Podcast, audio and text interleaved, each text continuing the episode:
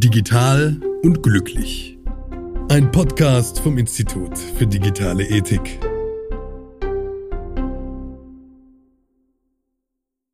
Hallo und herzlich willkommen zu Digital und glücklich. Ich bin die Stimme eines Übersetzerprogramms und lese gerade einen Text vor, den ein Mensch geschrieben hat. Mittlerweile funktionieren aber die Algorithmen, mit deren Hilfe ich Texte übersetze so gut, dass sie in abgewandelter Form auch schon selbst Texte schreiben können. Und die klingen oft gar nicht so schlecht, wie man denken könnte. Bin ich damit etwa auch ein Stück menschlicher geworden oder was ist es, das den Menschen menschlich macht? Ja, das ist eine sehr spannende Frage, gerade mit Blick auf neue Technologien wie künstliche Intelligenz. Und genauso ist es spannend zu fragen, was macht eigentlich eine Tugend der Menschlichkeit aus? Genau darum soll es heute gehen und damit herzlich willkommen zu Digital und Glücklich. Mein Name ist Alexander Jakob, ich bin Studierender der Medienwirtschaft an der Hochschule der Medien in Stuttgart und Mitarbeiter am Institut für digitale Ethik. In jeder Folge besprechen wir hier neue Tugenden der digitalen Ethik, die uns ganz im Sinne des antiken Philosophen Aristoteles helfen können, in der Digitalisierung etwas Orientierung zu finden und ein besseres und hoffentlich auch glücklicheres Leben zu führen. Heute widmen wir uns der Tugend Menschlichkeit, die ja eigentlich gar keine klassische Tugend im aristotelischen Sinne ist, und sie war auch nicht Teil des studentischen Forschungsprojektes, aus dem dieser ganze Podcast hier entstand. Deswegen ist heute ausnahmsweise mal kein Studierender mit von der Partie, aber trotzdem gibt es wie immer wissenschaftliche Unterstützung vom Institut für digitale Ethik. Heute ganz im Sinne der Digitalisierung zugeschaltet per App ist unter anderem Dr. Julia Maria Mönig. Sie ist wissenschaftliche Mitarbeiterin am Institut mit den Schwerpunkten Ethics by Design und Privatheit. Hallo Frau Mönig. Hallo, guten Tag. Frau Mönig, wir starten ja immer mit einer kleinen Einstiegsfrage zum Warmwerden. Was bedeutet denn Digitalisierung für Sie? Wenn ich Digitalisierung höre, dann denke ich erstmal nur an die Übertragung von Informationen in eine digitale Form. Deshalb äh, bevorzuge ich das Wort digitale Transformation, wenn man wirklich von dieser Durchdringung des Digitalen, ähm, also aller unserer Lebensbereiche durch das Digitale äh, spricht. Ähm, und da kommen natürlich äh, als Privatheitsforscherin bei mir auch ähm, zunächst dann äh, Privatheitsbefürchtungen hoch. So, außerdem hat sich für unser Gespräch heute Nadine Hammele zugeschaltet. Sie arbeitet auch am IDE und beschäftigt sich dort mit den ethischen Aspekten der Mensch-Maschine-Interaktion, mit der narrativen Ethik und mit künstlicher Intelligenz. Hallo, Frau Hammele. Hallo, guten Tag. An Sie gleich die gleiche Frage wie an Frau Mönig. Was bedeutet denn für Sie Digitalisierung? Als Storytelling-Expertin und Wissenschaftlerin für Erzählforschung bedeutet Digitalisierung für mich auf der einen Seite die Möglichkeit, Geschichten auf unterschiedliche Weise und auch in unterschiedlichen Kanälen zu erzählen. Und auf der anderen Seite finde ich auch die Analyse von digitalen Inhalten überaus spannend, weil die Analyse von Filmen oder auch Nachrichten sehr viel über die Kultur verrät, vor deren Hintergrund Geschichten entstanden sind. So und last but not least ist noch Professor Dr. Oliver Zöllner mit dabei. Er ist Professor für Mediensoziologie an der Hochschule der Medien in Stuttgart und auch noch Mitbegründer des Instituts für digitale Ethik. Hallo, Herr Zöllner. Schönen guten Tag, hallo. So, Herr Zöllner, in einem Satz, was bedeutet Digitalisierung für Sie? In einem Satz ist schwierig. Ich habe mir aber ein paar Gedanken gemacht und ich musste wirklich überlegen, und ich habe das mal für mich so formuliert, dass Digitalisierung für mich einen ständigen Kampf zwischen Erleichterung und Erschwernis bedeutet und damit äh, permanent und auch relativ penetrant eine Entscheidung von mir einfordert. Und ich glaube, das ist auch schon äh, eine ganz schöne Überleitung zu unserem Thema Menschlichkeit heute, weil nämlich diese Erfordernis einer Entscheidung immer bedeutet, dass ich Mensch sein muss, weil genau diese Möglichkeit überhaupt, ja, diese Kompetenz, eine Entscheidung treffen zu können, mich als Menschen auszeichnet. Ja, danke an Sie drei für die kurz gehaltenen, aber trotzdem sehr spannenden Antworten und auch danke an Sie, Herr Zöllner, dass Sie den Part mit der Überleitung schon für mich übernommen haben. Aber ja, genau, heute geht es um die Tugend der Menschlichkeit in Verbindung mit der Digitalisierung und ja, wenn ich die beiden Dinge in einem Satz höre, und da habe ich, glaube ich, zu viele dystopische Science-Fiction-Filme gesehen, aber da stelle ich mir wirklich die Frage, was macht uns als Mensch aus im Vergleich zum Beispiel zu einer künstlichen Intelligenz? Und auch vor allem, wenn so eine künstliche Intelligenz mal wirklich intelligenter ist als heute, vielleicht auch sogar ein Bewusstsein entwickelt. Was unterscheidet uns von ihr und warum kann eine KI niemals ein Mensch sein? Und ja, ich würde aber gleich weitergeben an Nadine Hammele. Wo sehen Sie denn den Zusammenhang zwischen der Digitalisierung und der Menschlichkeit? Also Menschlichkeit ähm, als Tugend ist jetzt vor allem im Zeitalter der Digitalisierung äh, noch mal relevanter geworden, weil früher hat man Menschlichkeit oft so gesehen, dass sich der Mensch in Abgrenzung zum Tier sieht und dann vor allem durch seine Intelligenz und die Fähigkeit einfach Werkzeuge zu erschaffen, dass sich der Mensch dadurch abgegrenzt hat und dadurch auch so seine Stellung ähm, gesehen hat, ich sag mal, ganz oben ähm, steht Gott, dazwischen kommt der Mensch und drunter sind die Tiere. Also da gab es oft so eine relativ simple Vorstellung. Und jetzt im Zeitalter von künstlicher Intelligenz ist es einfach so, dass diese Eigenschaft der Intelligenz, wo sich der Mensch immer sehr stark darin gesehen hat, dass äh, sich der Mensch da bedroht sieht.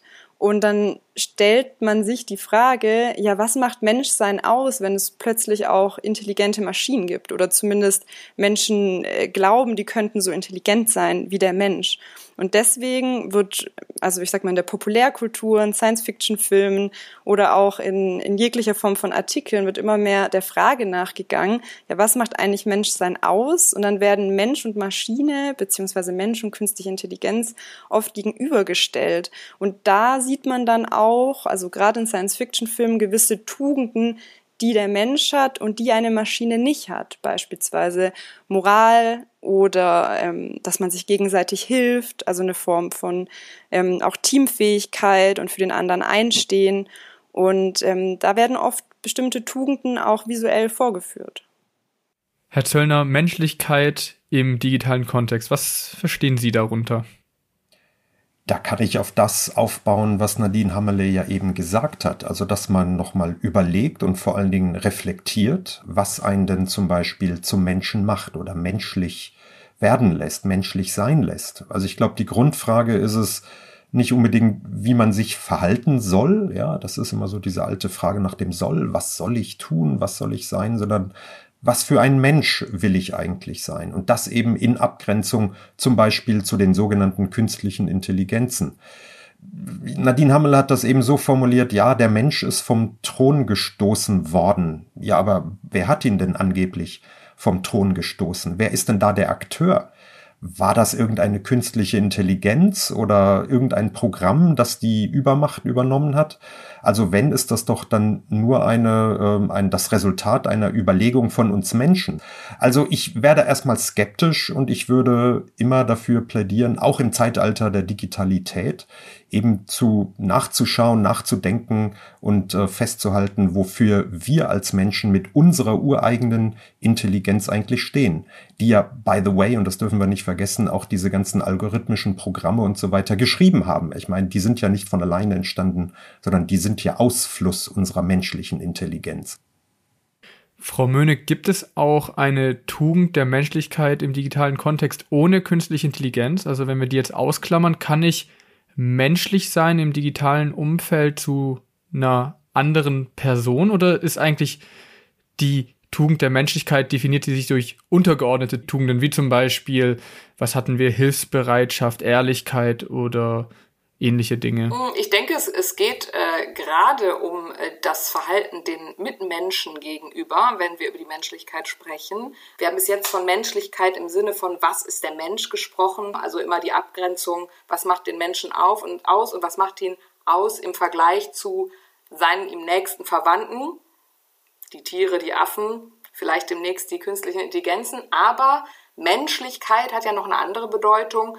Und zwar in diesem Sinne der menschlichen Tugend, die irgendwie immer schon was Gutes beinhaltet. Irgendwas fast Liebevolles vielleicht, was eventuell sogar ein bisschen barmherzig, äh, was ja auch in dem Begriff ähm, äh, deutlich wird, Verbrechen gegen die Menschlichkeit, was ja ein Straftatbestand im Sinne des Völkerrechts ist, seit 1945.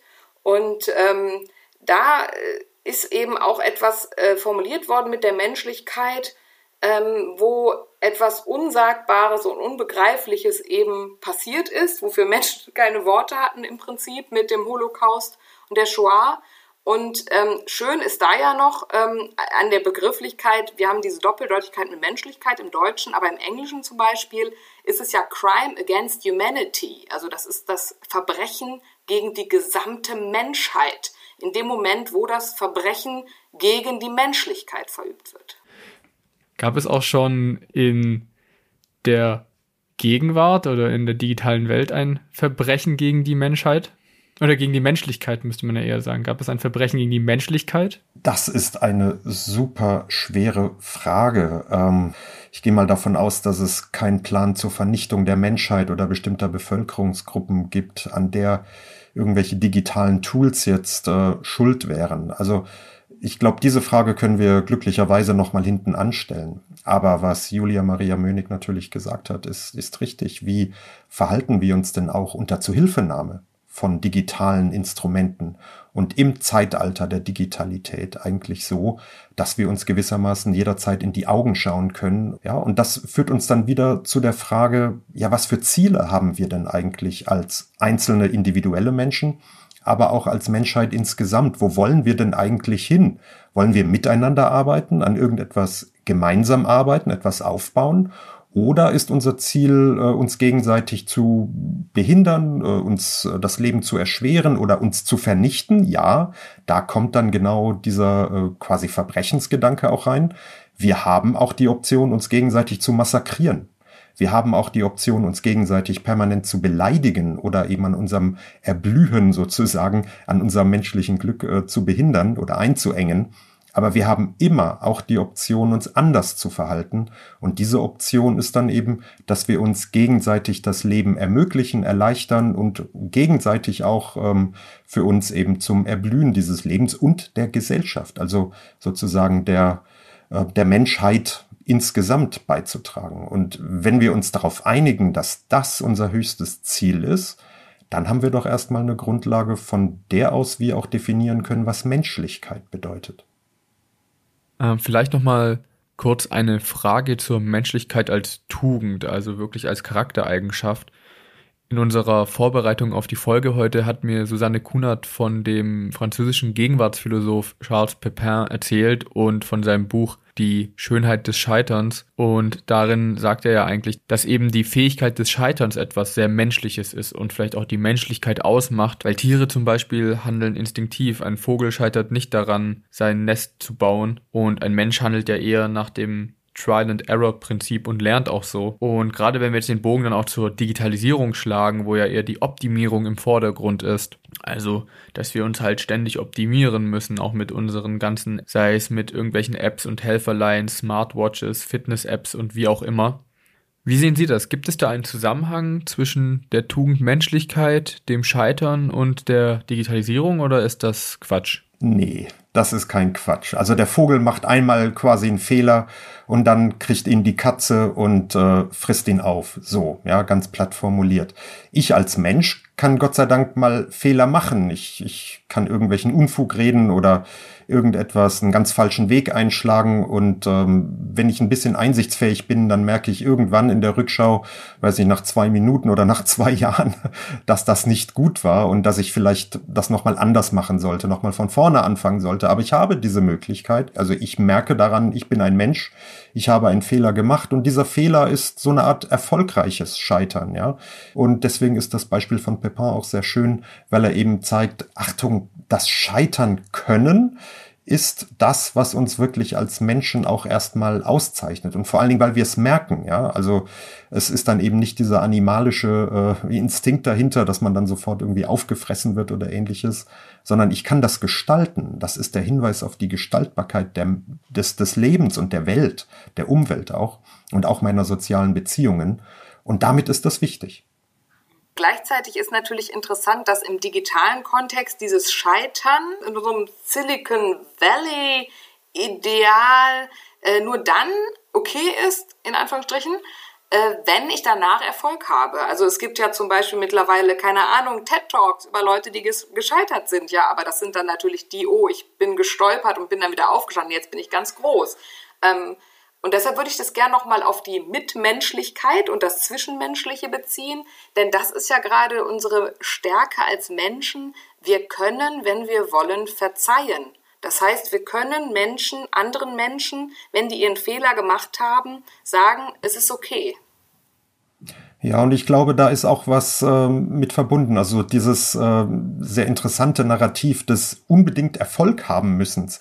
Das hat sich so ähm, mit der Computerisierung und mit dem Silicon Valley, ne, so als kalifornische oder amerikanische Ideologie in unsere Technologien und ich glaube auch in unser Denken eingenistet oder eingeschlichen. Also dieser Zwang, immer gut rauskommen zu müssen, ich glaube, das erzeugt auch einen Riesendruck und ähm, ich glaube nicht, dass dieser Druck, diese, diese, diese Macht, die dahinter steckt, dass äh, das uns unbedingt so als Menschen gut tut. Hm. Schon allein der Begriff des Scheiterns, der setzt ja eigentlich ein Ideal voraus, dass es, dass der Normalfall ist, dass es klappt. Aber eigentlich sehr gerade können wir gerade als Menschen ja es so definieren, dass alle ähm, Nuancen dazwischen normal sind. Ja, es gibt doch unter Akademikern immer dieses Spiel, äh, also dass man nicht seinen Lebenslauf veröffentlicht, sondern seinen Lebenslauf des Scheiterns. Ja, My CV of Failures heißt es dann immer. Und ich habe neulich auch mal in einer ruhigen Minute drüber nachgedacht, wenn ich mal meinen Lebenslauf betrachte, und ich bin jetzt schon Anfang 50, also da ist, da sind schon so ein paar Jahre gelebten Lebens dabei, wie sähe eigentlich dieser Lebenslauf des Scheiterns von mir aus? Und da, da habe ich gemerkt, da könnte ich viel mehr schreiben, als ich eigentlich in meinem relativ dürren Lebenslauf so preisgebe. Und dann habe ich mir überlegt, ja, ist das denn so schlecht? Und ähm, würde ich dadurch nicht vielleicht sogar erstens sympathischer wirken und zweitens vielleicht sogar ein bisschen menschlicher, also nahbarer wirken, weil jeder wahrscheinlich sagen würde, hey, mir geht's genauso, ja, und wir einfach mal auch in der Digitalität von diesen ganzen blank polierten und glatt geputzten Oberflächen wegkommen. Denn das ist doch das, was uns, glaube ich, alle auch zurzeit so annervt. Ne? Wir gehen auf, weiß nicht, Facebook, Instagram und you name it und überall nur diese perfekten Gesichter, die perfekten Lebensläufe, die perfekten wissenschaftlichen Studien, die perfekten was auch immer. Alles ist so perfekt und man darf kaum noch eingestehen, dass man, dass der Weg dahin oft sehr rumpelig war. Tja, jetzt sind wir noch mal gefragt, wie geht man dann damit um? Ich finde es einen ganz interessanten Gedanken, den Oliver Zöllner und Julia Maria Münig gerade vorgebracht haben. Und er hat mich darauf gebracht, dass wir eigentlich viel mehr Mut, also im Alltag und generell mehr Mut haben sollten, auch äh, Fehler oder so ein sogenanntes Scheitern unserer Lebensläufe auch zu thematisieren ich sag mal, aus narrativer Sicht, also so Storytelling in unserem Alltag, macht es viel mehr Sinn, wenn wir erzählen, wie wir Konflikte überwunden haben, wie wir Probleme hatten und dabei reflektiert haben, warum bin ich gerade unglücklich oder warum gefällt mir das nicht. Und meistens lernt man ja gerade in schwierigen Situationen, in Problemen so viel mehr über sich selbst. Und diese erstens Reflexionsfähigkeit und dann zweitens auch die die Kraft und ähm, ja diese Energie zur Überwindung dieses Konflikts oder dieses Unglücks, was man damals verspürt hat aufgrund einer falschen Entscheidung, das ist eigentlich viel spannender, wenn man anderen etwas über sich erzählt. Also das macht ja gerade die Geschichten aus, diese Transformation und die Überwindung eines Konflikts. Deswegen sollten wir da eigentlich scheitern als was Gutes sehen und viel mehr Mut immer an den Tag legen. Also das sage ich ja auch gerne Studierenden. Ne? Ah, das sieht gar nicht so gut aus, wenn man sozusagen immer nur die glatte, glatten Einser da hat. Das nimmt euch erstens keine ab und zweitens, was für Menschen seid ihr dann? Ja, also vor allen Dingen, ihr seid dann Menschen, die nicht gelernt haben, auch mal mit Niederschlägen zum Beispiel umzugehen. Aber nochmal, das ist eben das Menschliche. Ein Tier würde das nicht schaffen. Natürlich ist es immer leicht gesagt, aus einer privilegierten Perspektive, sage ich jetzt mal, denn wenn man wirklich ähm, sehr gescheitert ist, sozusagen, beziehungsweise so weit gescheitert ist, wenn das denn das richtige Wort dann ist, äh, dass man ähm, schwierig wieder aufstehen kann und eben auch kein soziales Netz hat. Aber ich denke, das Wichtige ist, dass wir Menschen die Menschlichkeit lernen und eben auch dabei dann lernen, mit Fehlern umzugehen, um Verzeihung zu bitten, verzeihen zu können, um eben zu Menschen zu werden, die Werte haben, ähm, die eben die Mitmenschlichkeit berücksichtigen. Ja, und die auch eigene Ziele natürlich verfolgen können, also sich im Klaren darüber sind, was sie eigentlich erreichen möchten oder was sie eigentlich erreichen müssten. vielleicht nicht immer erreichen, aber was sie eigentlich erreichen müssten und wo sozusagen noch Monkey sind oder Schwachstellen sind, wo sie eben noch nicht so weit sind oder sich auch in absoluter eigener Autonomie dafür entscheiden, nein, ich möchte diese Ziele auch gerade nicht erreichen, weil das ist Teil unserer Menschlichkeit. Und im Sinne der Autonomie müssten dann äh, am besten diese Ziele eben selber gesteckt sein und nicht von irgendwie außen aufoktroyiert was unter Umständen gar nicht so einfach ist als soziale Wesen. Ja, das ist schwer, das ist wirklich schwer. Also die Freiheit ist einfach sehr schwer auszuhalten und die Freiheit ist auch sehr schwer zu gestalten. Also wenn man das ernst nimmt, ist das ja ein, äh, ein, ein permanenter, wie soll ich sagen, Aushandlungsprozess von etwas und ein permanenter Reflexionsprozess. Also ich weiß nicht, ich stelle mir oft die Frage, sind wir wirklich so frei? Die Antwort ist oft nur sehr, sehr schwer zu geben und wir merken sofort, wahrscheinlich nach zwei Minuten Nachdenken, na, ganz so frei sind wir tatsächlich nicht, weil es immer Zwänge gibt. Manchmal sind so die ganz banalen Zwänge, wovon zahle ich meine Miete? Ja, und äh, damit ich Geld für meine Miete habe, muss ich arbeiten gehen und da fängt's dann schon an, ja. Und natürlich habe ich Verpflichtungen für meine Mitmenschen, für meine Familien, für meine Kinder etc. etc. etc. Also wir sind immer in Zwänge eingebunden, aber dennoch haben wir innerhalb dieser gesetzten Zwänge die Freiheit, dieses Leben, das wir haben, äh, zu gestalten. Und nicht nur unser eigenes, sondern eben auch im positiven Sinne das unserer Mitmenschen. Ja, das war jetzt alles ein wilder Ritt von der Menschlichkeit über das Scheitern bis hin zur Freiheit ganz kurz. Also alles war heute irgendwie mit dabei. Aber jetzt nochmal, wenn ich auf die individuelle Perspektive schaue, also auf mich und mein Leben oder auf, auf auch das meiner Mitmenschen, was können wir eigentlich tun, um diese Menschlichkeit als Fähigkeit, ja, als Tugend zu verinnerlichen? Also wie kann ich eine Fähigkeit entwickeln, um mit diesen Problemen und, und Schwierigkeiten, die wir auch hier besprochen haben, besser umzugehen? Was meinen Sie? Also ich glaube, dass Menschsein ganz oft auch mit Moralfähigkeit verknüpft ist. Also wenn jeder Einzelne sich selber fragt, ähm, was ist jetzt eine gute Handlung, was ist eine in Anführungsstrichen böse Handlung, also dass man sich einfach überlegt, also wie möchte ich mich verhalten, also sein Verhalten reflektieren und nicht nur in Bezug auf sich, sondern auch seine Umwelt und ähm, ja die Auswirkungen einfach auch äh, größer sehen, größer denken und da auch ähm, der Mensch neigt ja zu so Dissonanzen zwischen Denken und Handeln, nicht nur sein Denken zu hinterfragen, sondern auch sein Handeln zu hinterfragen. Ich glaube, das ist ein ganz guter Weg. Ich würde auch äh, wie Nadine Hammele im Prinzip hier anfangen sozusagen mit der Reflexionsfähigkeit, wo wir auch einen äh, Podcast zu haben werden.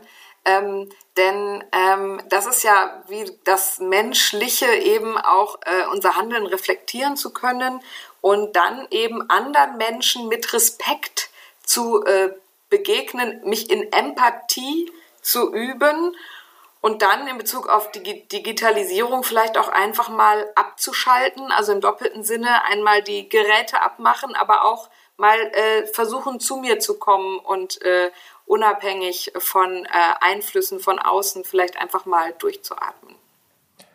Ich würde sagen, Menschlichkeit heißt äh, Mensch sein und damit auch zu handeln. Man muss die Dinge tun, man muss sie ausprobieren. Das impliziert auch immer das Scheitern.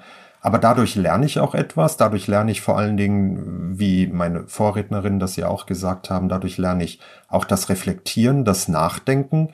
Und das ist, glaube ich, die wesentliche Kompetenz, auch gerade in der Digitalisierung, wo ich mir einfach überlegen muss, das, was ich da tue oder auch nicht tue, zu was führt das und äh, bringt mich das sozusagen weiter? Wozu setze ich auch bestimmte digitale Tools oder Techniken oder Plattformen ein? Und das muss ich einfach ausprobieren auch. Und ja, das ist eigentlich das Menschsein auch in der digitalen Gegenwart. Das war ein wunderschönes Schlusswort. Ich danke Ihnen drei für das Gespräch. Es war wirklich sehr spannend und vielleicht hören wir uns bei einer weiteren Folge. Bis dann. Vielen Dank. Tschüss. So, das war die vorerst letzte Folge unserer kleinen Podcast-Reihe Digital und Glücklich. Wir hatten wirklich viel Spaß mit der Produktion und hoffen natürlich, dass auch ihr Spaß an der Reihe hattet, dass das Ganze lehrreich war, dass ihr vielleicht die ein oder andere Sachen in euren eigenen Alltag mitnehmen könnt und vor allem, dass wir euch auch etwas Stoff zum Nachdenken gebracht haben. Ganz am Anfang der Reihe haben wir gesagt, dass ein paar Tugenden aus dem studentischen Forschungsprojekt es gar nicht erst in den Podcast geschafft haben. Und ja, das lässt mich auch hoffen, dass das vielleicht nicht das Ende ist. Wer weiß, vielleicht kommt noch die ein oder andere weitere Folge. Bis dahin bleibt mir nur zu sagen, vielen Dank fürs Zuhören und alles Gute und bis dahin, euer Alexander Jakob. Ciao. Digital und glücklich. Ein Podcast vom Institut für digitale Ethik.